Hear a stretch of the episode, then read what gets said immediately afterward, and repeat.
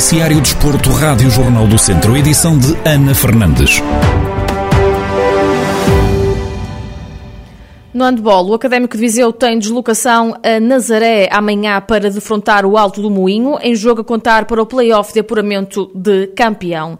Em conferência de antevisão ao encontro, o treinador Rafael Ribeiro salienta o poderio defensivo do adversário, mas admite que os níveis de motivação vão estar altos no lado academista.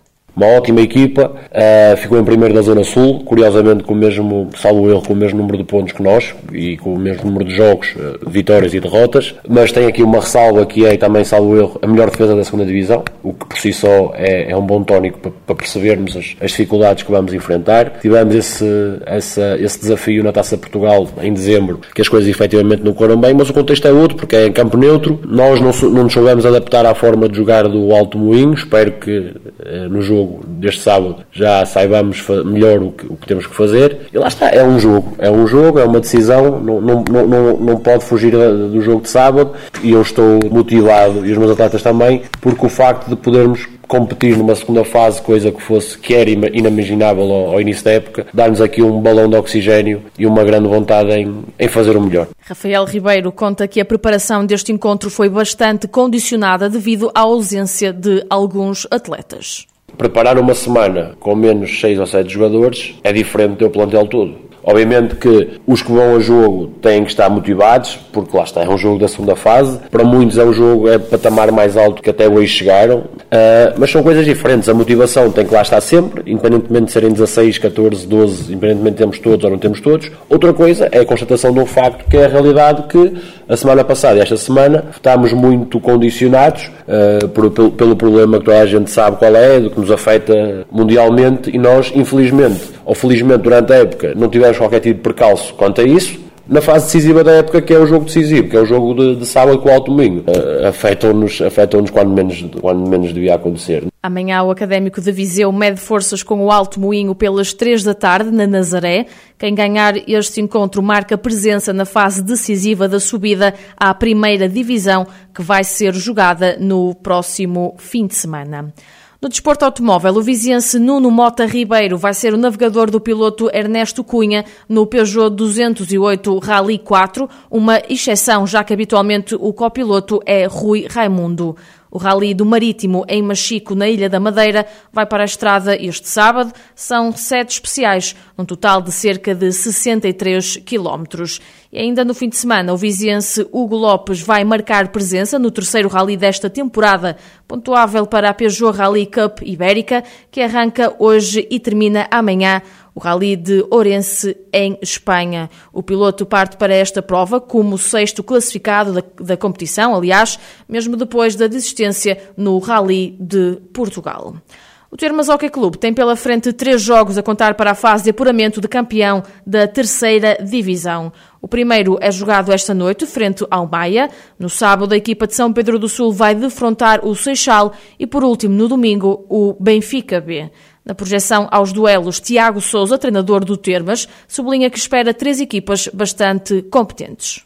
Pedem eu mesmo espero os outros eh, dos restantes dois jogos. São, são equipas muito complicadas, equipas que foram campeãs, tal como nós, da, da sua da sua série e que são muito competentes, vão tentar, qualquer uma das quatro equipas que está aqui tem o objetivo de conseguir ser campeã, ser campeã nacional, aquilo que eu espero é um jogo muito complicado, contra uma equipa muito competente, uma equipa experiente, já como muitos jogadores já passaram por, pela primeira divisão nacional e também uh, alguns que jogaram muitos anos em equipas da segunda divisão que lutam para, para subir e pronto, e nós vamos ter que, vamos ter que estar a um nível muito alto para conseguir, conseguir tirar um bom resultado.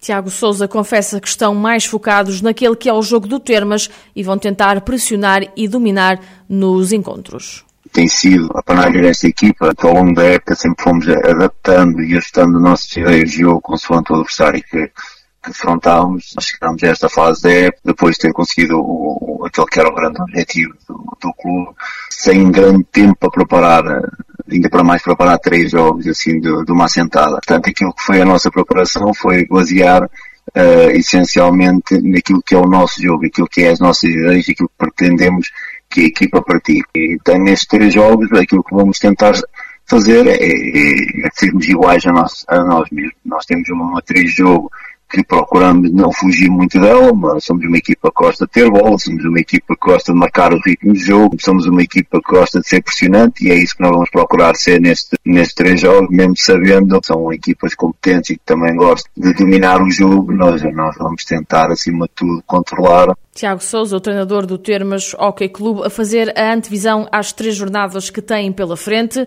Hoje a equipa de São Pedro do Sul vai defrontar o Maia às nove da noite. Amanhã, às três da tarde, vai defrontar o Seixal no pavilhão do Luso e no domingo, novamente no pavilhão do Luso, às cinco da tarde, o Termas Hockey Clube vai defrontar o Benfica B.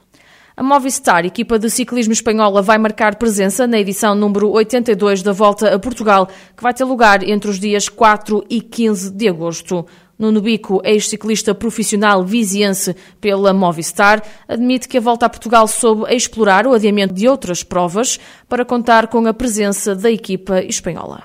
Claro que este ano e o ano passado por tudo o que estamos a viver, são anos um bocadinho extraordinários e felizmente para nós, não é? Portugueses levaram a uma reconversão de, dos calendários de muitas equipas, muitos cancelamentos, muitos adiamentos, muitas corridas em certos países do, de outros continentes já foram adiadas por legislação ou por vontade dos organizadores para, para 2022 e, e provavelmente algumas para 2023. Pronto, e eu acho que a voltar a Portugal sobre explorar bem essa, essa falência ou esta valência que tem e daí abrir a portas, eu suponho que atrativamente, não é? Que isto não é propriamente só, um interesse de uma das partes. A, Movistar, claro que voltar a Portugal tem todo o interesse, a Movistar também tem que ter uh, uma contrapartida interessante, não é? Seja etapas, seja vitória, seja preparação para outras edições, por aí fora. Nuno Bico relembra que esta não é a primeira vez que a equipa espanhola participa na volta a Portugal e salienta a ausência das equipas do World Tour em edições anteriores sem tirar nenhum tipo de, de, valor à edição deste ano, acho que já não é a primeira vez que isto vai acontecer, não é? Acho que em edições passadas, não com a designação Movistar, mas não sei se cá Estepan ou se com, com a anterior, a Banesto, eu sei que já, com a Banesto eu tenho a certeza, aí eu tenho a certeza que não é a primeira vez que, que a Movistar participa. Pronto, claro que nos, nos anos recentes, de facto, é uma ausência não só Movistar, mas talvez por ser a vizinha é a maneira mais fácil de nós até julgarmos isso, não é? Mas não há propriamente uma presença forte do World Tour na volta a Portugal. A volta a Portugal vai para a estrada a 4 de agosto e termina no dia 15, com a última etapa a ser corrida em Viseu. Em terras de Viriato, os ciclistas vão ter pela frente um contrarrelógio individual.